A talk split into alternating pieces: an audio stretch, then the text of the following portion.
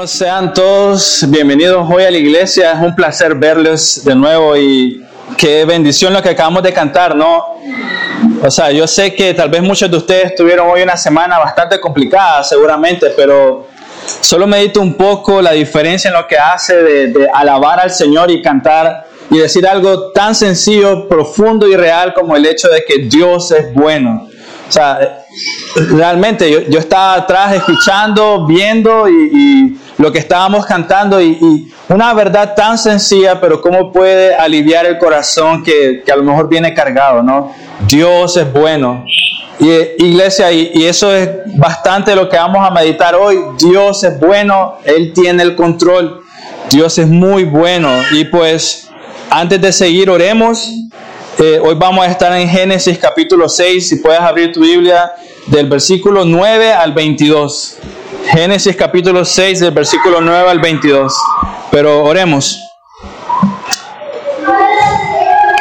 Señor, tú eres bueno por sobre todas las cosas. Tu palabra nos sostiene, Señor, nos anima, trae gozo a nuestras vidas, Señor. Te pedimos perdón las veces que hemos volteado a ver a otro lado, Dios, las veces que hemos puesto más la mirada en la semana difícil en lugar de la maravilla de tus promesas, Señor, la seguridad de tu palabra, la fidelidad, Dios, de lo que tú haces y dices, Dios.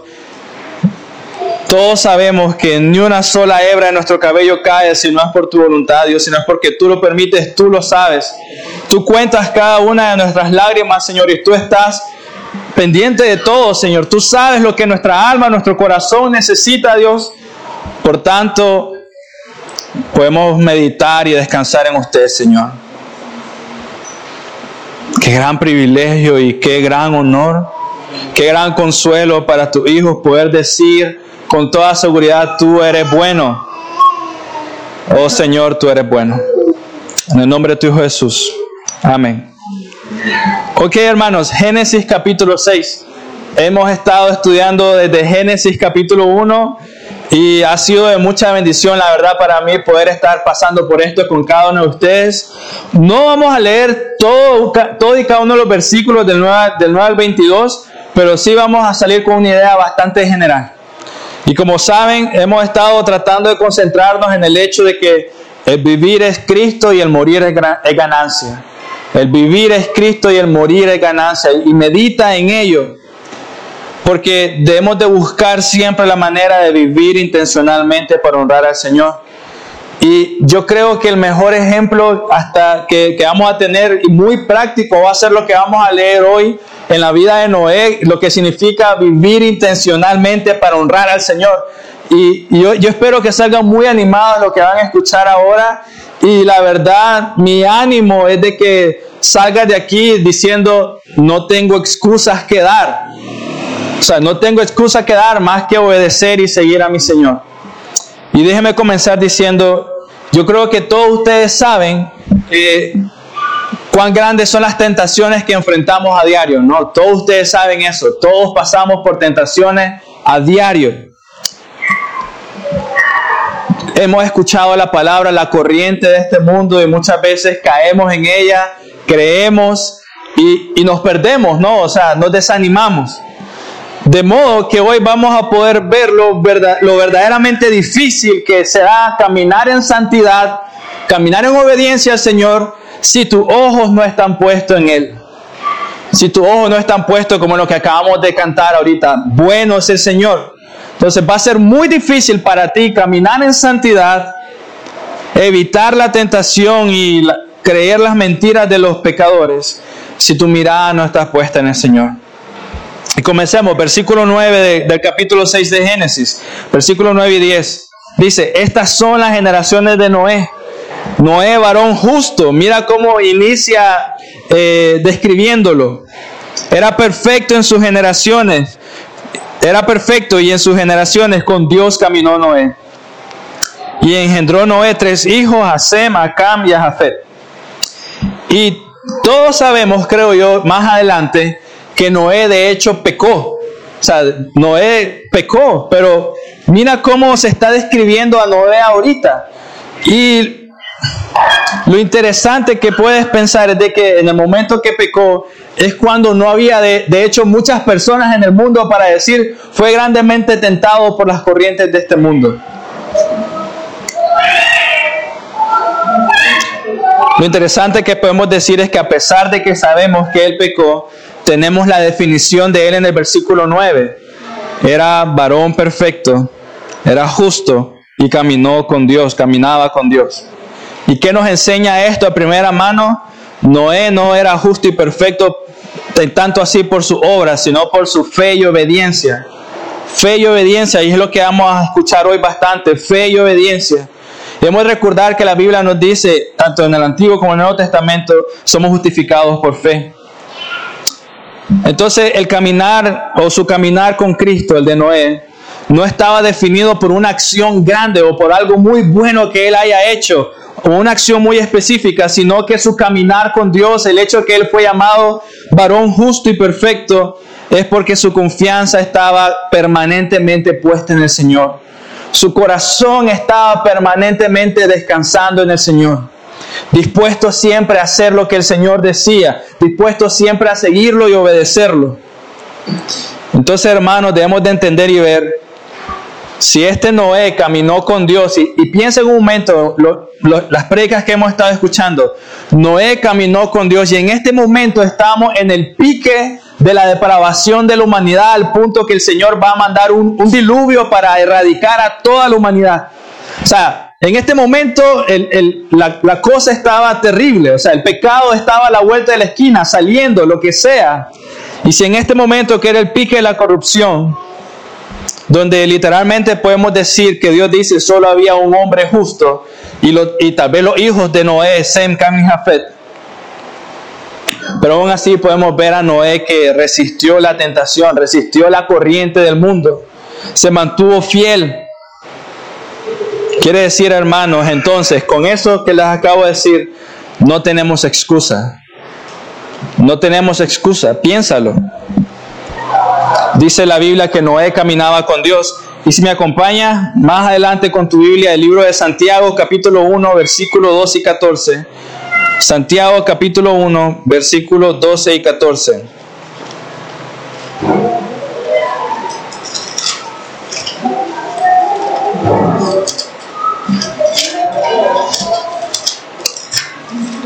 Dice así, Bienaventurado el varón que soporta la tentación, porque cuando haya resistido la prueba, recibirá la corona de vida. Escucha la promesa del Señor, recibirá la corona de vida que Dios ha prometido a los que le aman. Cuando alguno es tentado, no diga que es tentado por parte de Dios, porque Dios no puede ser tentado por el mal. Ni Él tienta a nadie, sino que cada uno es tentado cuando de su propia concupiscencia es atraído y seducido. O sea que una vez más te digo, no tenemos excusa. Mira, Noé estaba en el pico de la corrupción de la humanidad y aún así miramos la descripción del varón justo. Entonces, hermanos, no se trata solo de orar o ayunar como estamos haciendo hoy como iglesia, sino que es importante tu corazón. ¿Dónde está tu corazón? No se trata de solamente hacer las cosas buenas que el, el cristiano sabe que tiene que hacer, sino que verdaderamente es el deseo de tu corazón caminar con el Señor, ¿dónde está tu corazón hoy? ¿Quieres vivir con el Señor y no solo hacer lo que es cristianamente correcto? Si deseas ser aprobado por Dios y ser llamado justo, eh, no solo debemos buscar hacer cosas buenas, pero sino la integridad de tu corazón. Es en realidad el deseo de tu corazón caminar con Dios. Por tanto, debemos decir que aquellos que son llamados justos o rectos, como en el caso de Noé, no es porque son perfectos en su caminar diario, o sea, son sin defectos porque solamente Cristo, ¿no? Pero son aquellos que cultivan la justicia, no, cultivan, se esfuerzan, están abonando, están orando, están cuidando su corazón,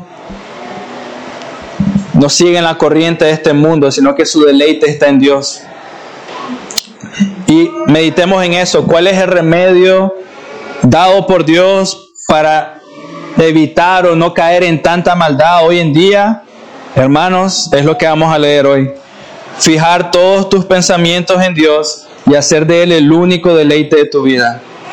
Fijar todos tus pensamientos en Dios y hacer de Él el único deleite en tu vida. Mira, dice el versículo 14 del capítulo 6. Hazte un arca de madera de gofer, le dice Dios a Noé. Y no tenemos mucha información de, cómo es, de qué, de qué tipo de madera, digamos. Lo primero, tal vez para los que han trabajado en madera, lo primero que pensar es cuánto pesa, dónde está. No, hay, madera que es bien pesada, es bien, no, es, bien unida entre sí. Hay otra que agarras el pino y no hay problema, pero agarras cedro o algo y es pesado. El mandato de construir el arca en el que eh, Dios está probando la fe y la obediencia de Noé. Ve, ah, construye un arca de madera de gofer. Dios probó así la fe y la obediencia de su siervo. Mira, debes de notar algo de Noé. Noé no le dice a Dios, Señor, ¿por qué esa madera? ¿Por qué no una madera más livianita para que no me cueste trabajar? Para poder construir más rápido el arca y así hacer lo que tú me estás mandando hacer. No, no escuchas de eso de él. No escuchamos nada de eso, pero nosotros le decimos, Señor, levantarme más temprano para leer la Biblia, que pereza, no, no puedo, me cuesta, la cama es rica, está helado, no, no, es sabroso ese, ese tiempo de la mañana. Leer la Biblia, orar, es que Señor, no, no sé cómo orar, me cuesta. Pero Dios le dice a Noé, ve y, y ve a traer madera de gofer y haz un arca. La gran diferencia, hermano, está que Noé sabía que si no obedecía al Señor, su vida estaba en peligro.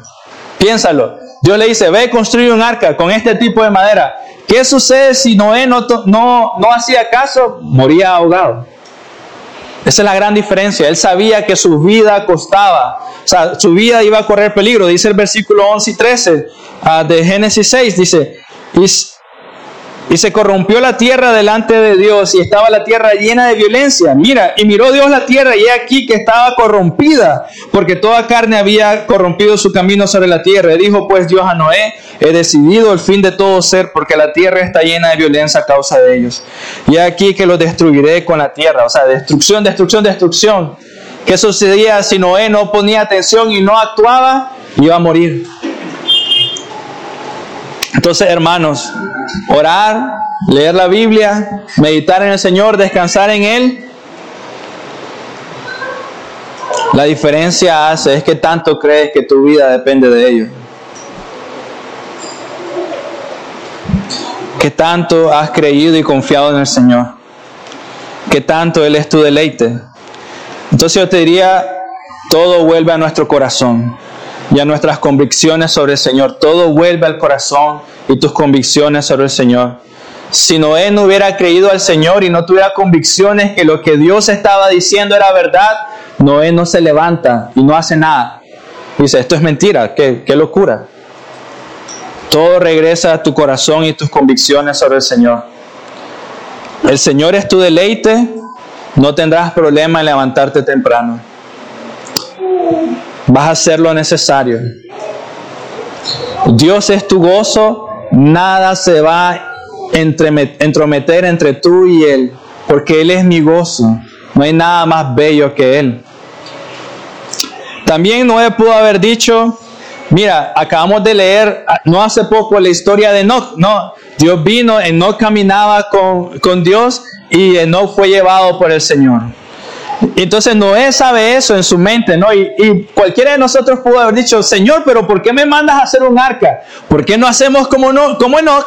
Me subes, me, me llevas contigo y mi familia y cuando pase el diluvio, regresamos. Así es más sencillo, ¿no? Pero no escucha eso.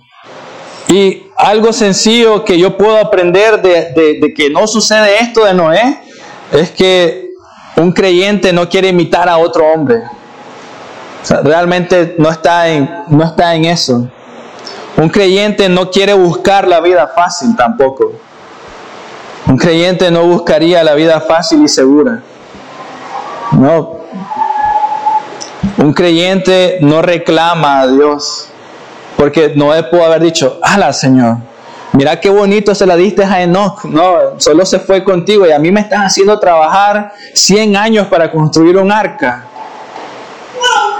Un creyente no le reclama a Dios. No se trata de eso.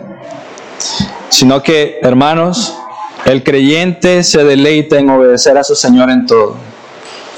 El creyente se deleita en obedecer a su Señor en todo.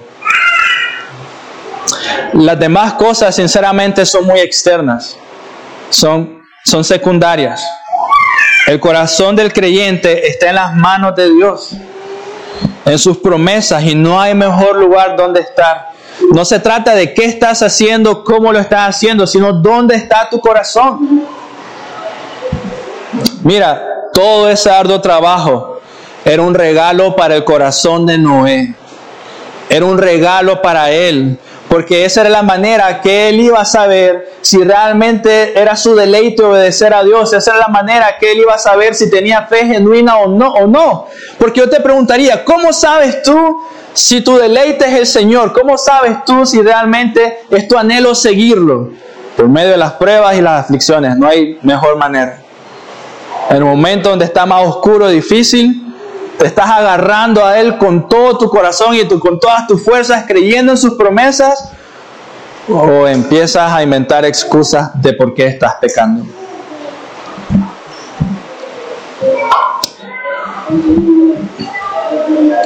Lo maravilloso de esto, hermano, es que Dios es siempre misericordioso.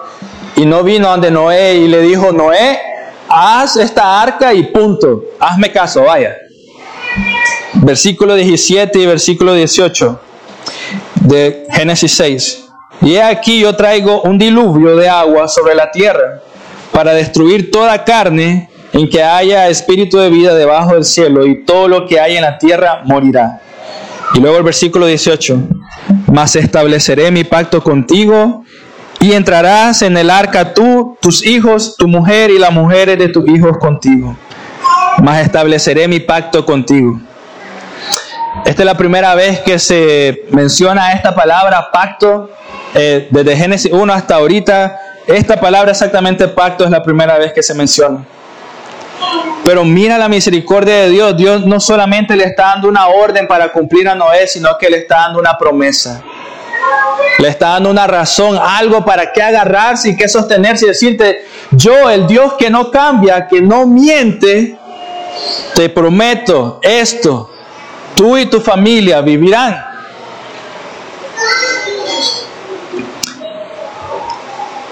Humanamente hablando, hermanos, la construcción del arca debió ser algo muy difícil, muy, muy difícil.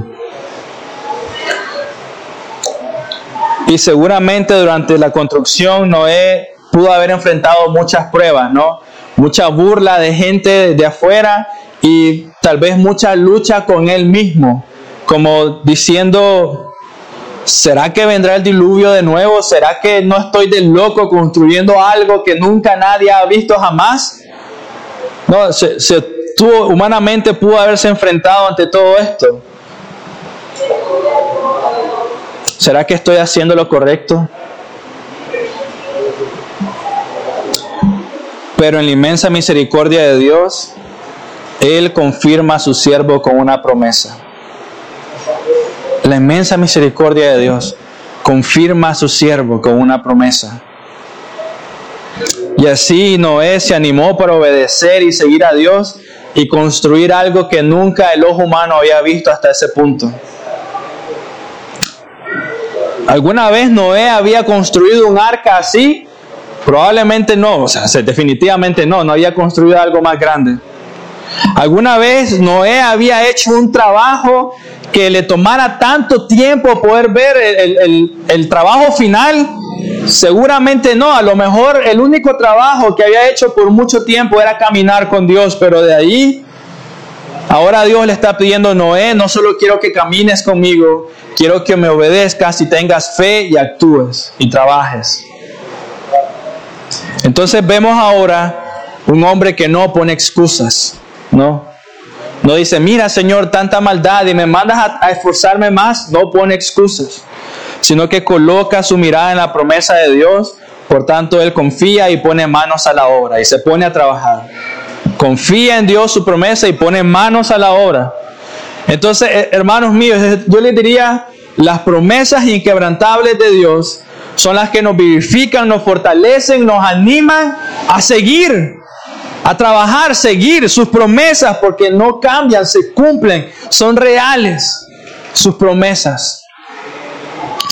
Y realmente debemos de meditar y pensar si la razón por la que luchas con ser constante con el Señor es porque no has creído en sus promesas.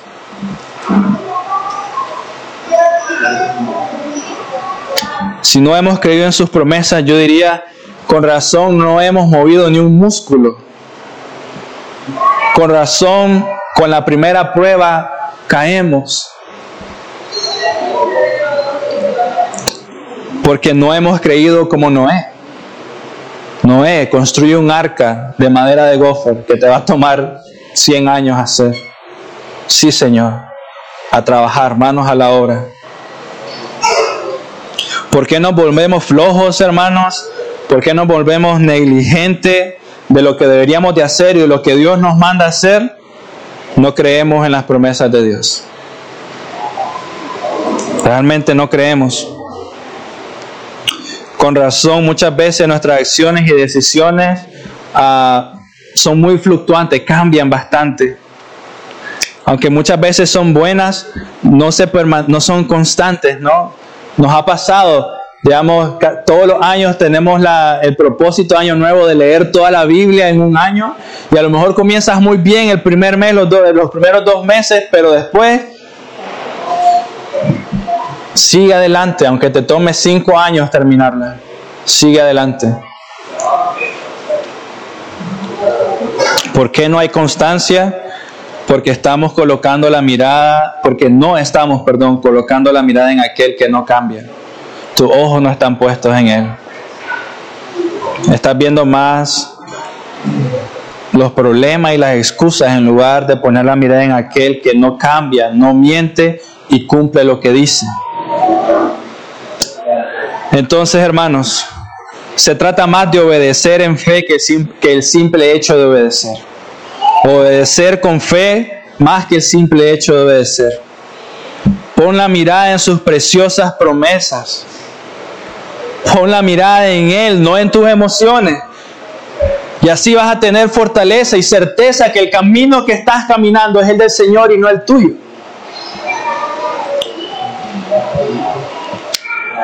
De lo contrario, si no pones la mirada en Él, si no estás meditando en sus promesas, yo te aseguro que durante el camino le vas a echar la culpa a alguien más. Te lo aseguro.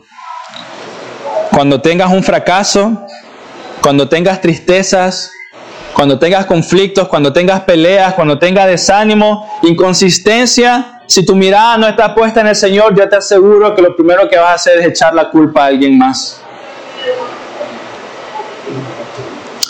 Versículo 22 de Génesis 6 dice, y lo hizo así Noé, hizo conforme a todo lo que Dios le mandó.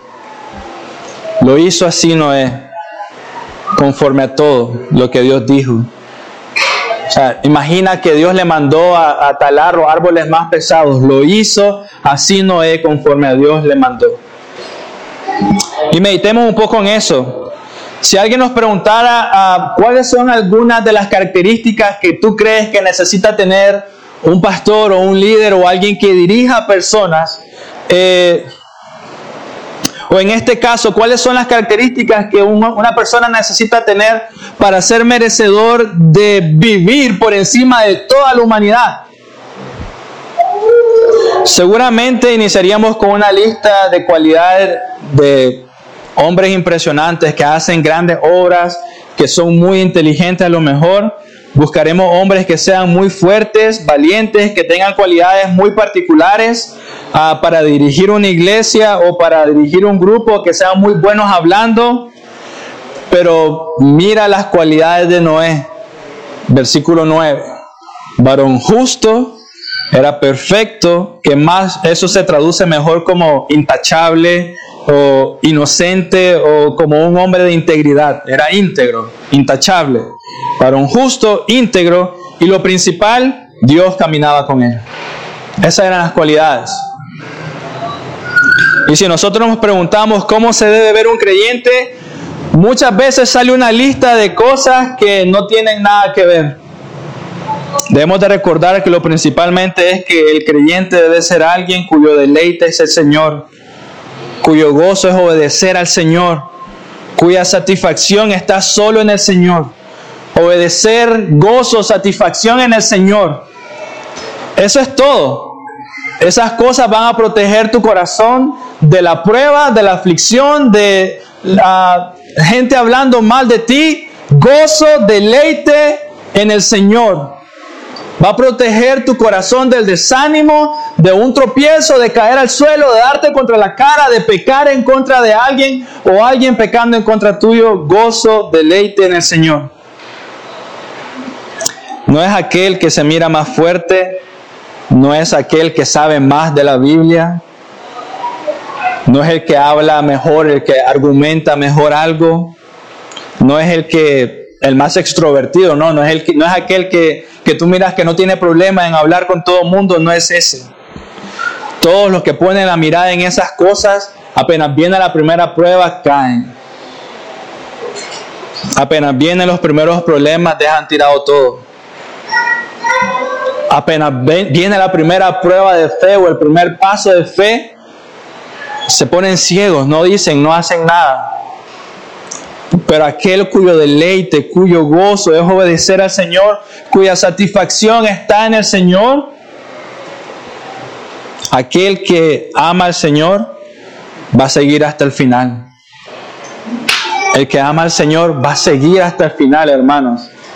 hay otra manera de verlo. El que ama al Señor va a seguir hasta el final. Así como lo dice de Noé. Y lo hizo así Noé, hizo conforme a todo lo que Dios le mandó. aunque lo que esté haciendo parezca una locura ante los ojos del mundo, como seguramente pensaron de Noé. Pero su Señor estaba con él, su Señor lo ordenó, su Señor lo envió y él así lo hizo, su deleite era obedecer a su Señor. Así que hermanos, debemos de recordar 1 Corintios capítulo 1 versículo 28, y lo vil del mundo y lo menospreciado escogió Dios y lo que no es para deshacer lo que es. Pablo dice algo parecido y me ha dicho Dios diciéndole a Pablo, bástate mi gracia porque mi poder se perfecciona en la debilidad. Por tanto, de buena gana me gloriaré más de mis debilidades para que repose sobre mí el poder de Cristo. Alguien cuyo deleite, anhelo, deseo era obedecer al Señor, amarlo y seguir hasta el final. Cueste lo que cueste, me deleito en mis debilidades, en lo que no sé, en lo que no puedo decir, en lo que no manejo, en lo que no controlo, para que el Señor sea que se glorifique. Él me dio la salida. Entonces, hermanos, pensemos algunas cosas que tuvo que atravesar Noé para obedecer al Señor. Primero, el tamaño inmerso del trabajo que tenía que hacer, el arca que tenía que hacer. Eso a cualquiera de nosotros nos hubiera espantado. Nos hubiera espantado. O sea, ¿cómo? Imagina, o sea, vienen a nosotros y nos dicen, quiero que hagas un arca, 150 metros, 75 metros, ta, ta, ta, y madera, y lo único que tiene es un martillo de madera medio mal hecho, no sé. Cualquiera de nosotros hubiera dicho, ¿qué es esa locura? ¿Quién va a decir que sí? El tamaño inmenso. Imagina la cantidad de árboles que tuvo que talar. Y no solo talar, mover del lugar, llevarlo al lugar de construcción. Espero yo que lijar también, porque si no, cada vez que cargara algo, una astilla, ya, el dedo, la mano y la espalda, ¿no? Lo que sea que tuvo que haber usado. Imagina todo eso y el hecho que le tomó 100 años. 100 años.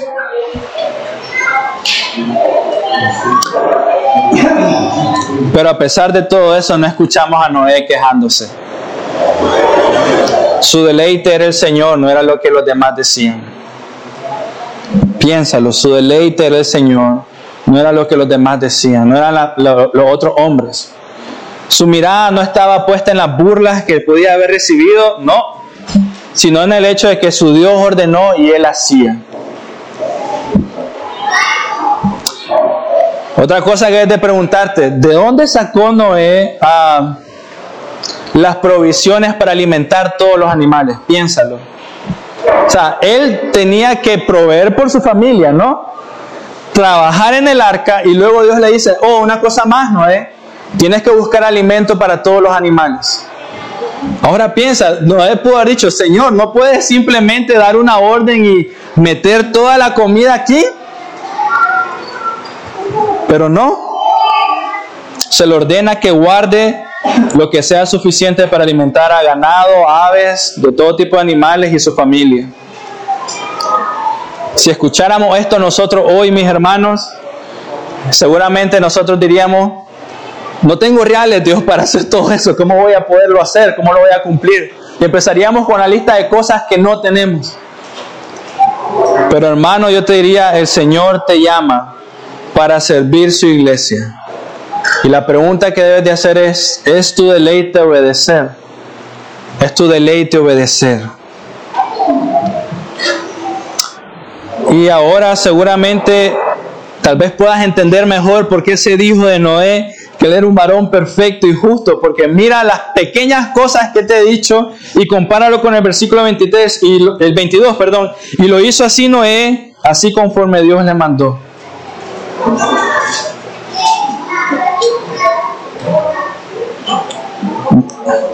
Nuestras palabras deben de ser, Señor, mi vida te pertenece, haz como a ti te plazca. Lo que tú digas, Señor, yo lo haré. Entonces, hermanos, solo aquellos que confían genuinamente en el Señor y se deleitan en sus promesas, llevarán hasta el final lo que Dios les ha encomendado, sin importar el costo. Hasta el final, sin importar el costo.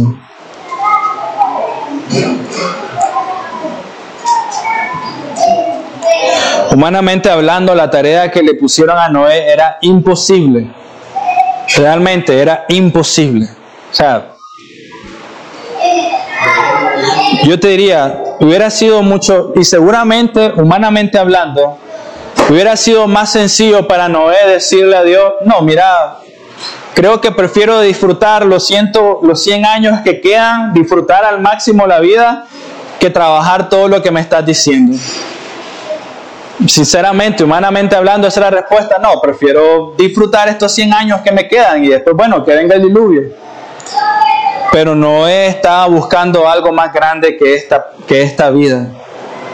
Noé estaba poniendo su mirada en el Señor. El deleite de Noé era, era estar con el Señor, era obedecer al Señor. Si eso no hubiera sido lo que estaba en su corazón, él no obedece y no levanta un dedo.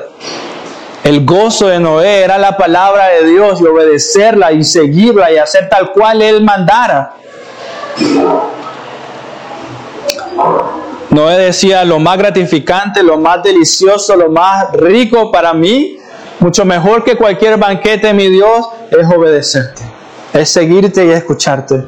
Y eso le hizo poner manos en la obra. Entonces, hermanos, para terminar, meditemos un poco. ¿Qué se requiere para que tú te desanimes y no sigas en la obra que Dios te ha encomendado? ¿Qué se requiere para que tú ya no sigas. Y déjame darte algunos ejemplos. Dios nos llama a congregarnos, es una orden. Y te diría, una pequeña brisa te detendrá para quedarte en casa. Dios nos llama a amarnos unos a otros. Es una orden también. Y te diría yo, una palabra mal dicha de a lo mejor alguien inmaduro es suficiente para que tú digas, ah, ya no, ¿para qué seguir en esto? Dios nos llama a servir, servir con gozo. y ver a otro hermano a lo mejor quedándose en su casa y quedarse dormido es suficiente para que tú digas, ah, yo también lo voy a hacer. Si él no lo hace, ¿por qué? ¿Para qué yo? Dios nos llama a meditar en su palabra día y noche. Es también una orden. Que ninguna situación de tu vida personal te haga no disfrutar de ese privilegio, así como Noé lo hizo. Mi oración, hermano, es que de ahora en adelante, cada vez que se suba a tu cabeza o a tu corazón alguna excusa o alguna razón para no hacer lo que Dios te ha ordenado hacer, hay desánimo, depresión, descontento. Mi oración es que tú puedas decir, mi gozo es obedecer al Señor. Ninguna otra cosa, ninguna cosa de esta tierra me hará quitar la mirada de mi verdadero tesoro. Mi gozo es obedecer al Señor. Mira, es lo que podemos aprender de, Noé ahorita. Y si me puedes acompañar, por favor, al libro de Filipenses, Filipenses capítulo 1, versículo 29.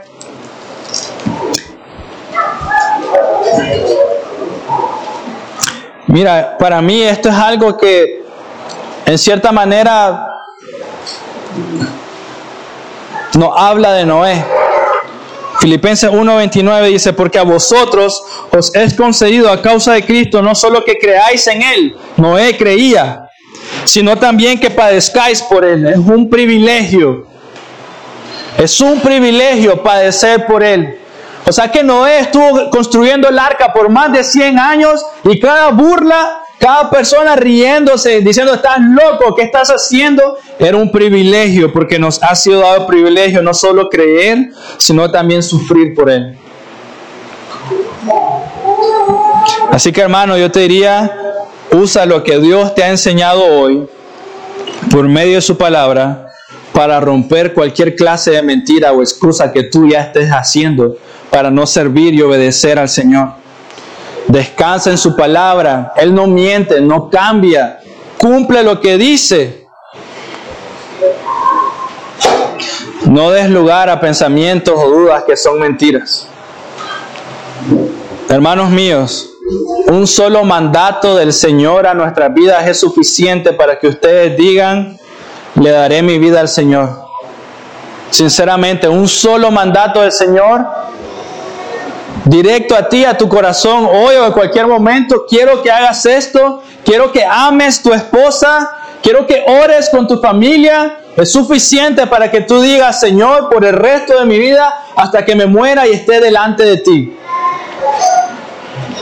Yo te diría, trayéndolo a nuestra realidad, servir a los niños, estar en la alabanza, orar, interceder por otros, servir a los sordos, limpiar. Una sola de esas cosas es suficiente. Es suficiente para el alma que desea servir y obedecer a su Señor. Mira, piénsalo de una manera. Dios le dio solamente una tarea a Noé, por así decirlo, construir el arca. Ese era su ministerio, construir el arca. ¿Cuánto tiempo lo hizo? 100 años.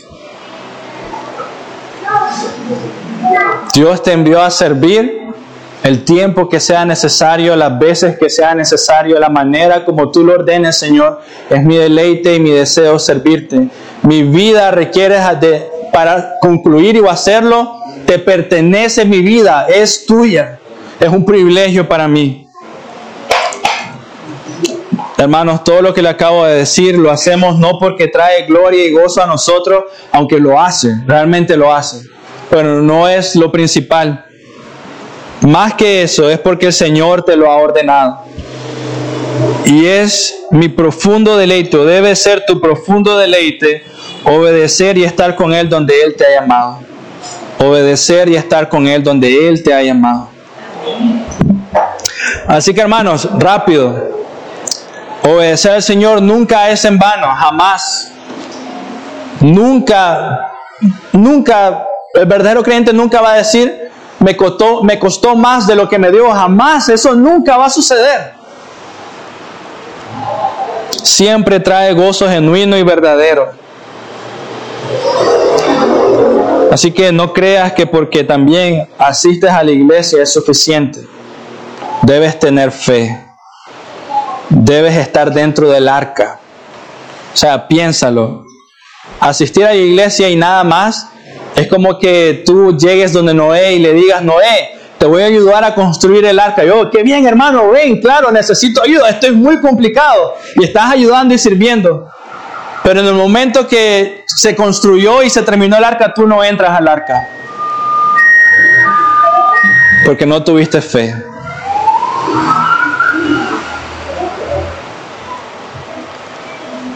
Pero muchos son así en la iglesia, trabajan, leen, oran, pero no han venido al Señor genuinamente, no han creído en el Señor. Ven al Señor. Entonces, hermanos, mi ánimo para ustedes. Vengan al Señor. Primero que nada, vengan al Señor. Pongan sus ojos en el Señor, crean en el Señor, vivan para Él, obedezcanlo a Él, que Él sea su deleite. Hermanos, yo les diría, esa es la orden del Señor hoy. La Biblia dice, hoy es el día de la salvación. Pon tu mirada en el Señor. Descansa solo en el Señor. Que tu deleite sea solo el Señor. Oremos. Señor mi Dios, gracias. Muchas, muchas gracias por todo lo que nos ha enseñado por medio de Noé. Necesitamos meditar constantemente en tus bondades misericordias. Dios, necesitamos deleitarnos genuinamente en ti, Señor. Quita esta mente que se entromete, Dios, estas dudas, estas nubes, Dios, que no dejan ver tus preciosas promesas. Quita estos miedos y inseguridades y pon ahí tu preciosa palabra, Dios, que satisface hasta la última fibra de mi ser que me alienta, Dios, que me da gozo y consuelo como nunca antes nada lo has hecho. Eres tú, Señor, y nada más que tú. Es la obra de tu Hijo perfecta, Padre. Oramos sabiendo que tú haces, cumples todo, Dios. Que tú eres fiel. Que tú nos sostienes, Dios. Tú nos cuidas. Y lo único que quiere es un corazón que diga, basta más, no más de mí, Señor. Te quiero a ti, te anhelo a ti. Quiero vivir para ti. Y confesarlo con tu boca y decir, Señor, ya no quiero vivir yo, sino que seas tú el que viva en mí, Dios. Ya no quiero vivir para mi reino, sino para tu gloria, Señor. Ya estoy harto, cansado, Dios, de caerme y golpear me contra el muro, Dios, por confiar en mí y en mis fuerzas. Quiero vivir para ti, mi Dios. Ese es mi anhelo. Quiero vivir para ti, Padre. Y sé que tú escuchas mi oración, Dios. Sé que tú escuchas a un corazón quebrantado, Dios, que anhela seguirte, que anhela escucharte, que anhela caminar contigo, Dios. Tú lo escuchas y respondes inmediatamente, vida eterna. Eso era lo que quería escuchar.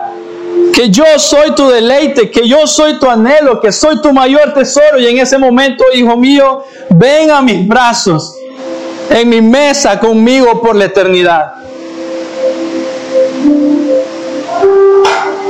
Señor, gracias porque podemos confiar en ello. Porque tú no cambias y no mientes. Porque así como fuiste fiel con Noé y cumpliste tu palabra, en eso mismo podemos descansar hoy. Tú eres fiel, Señor. Amén.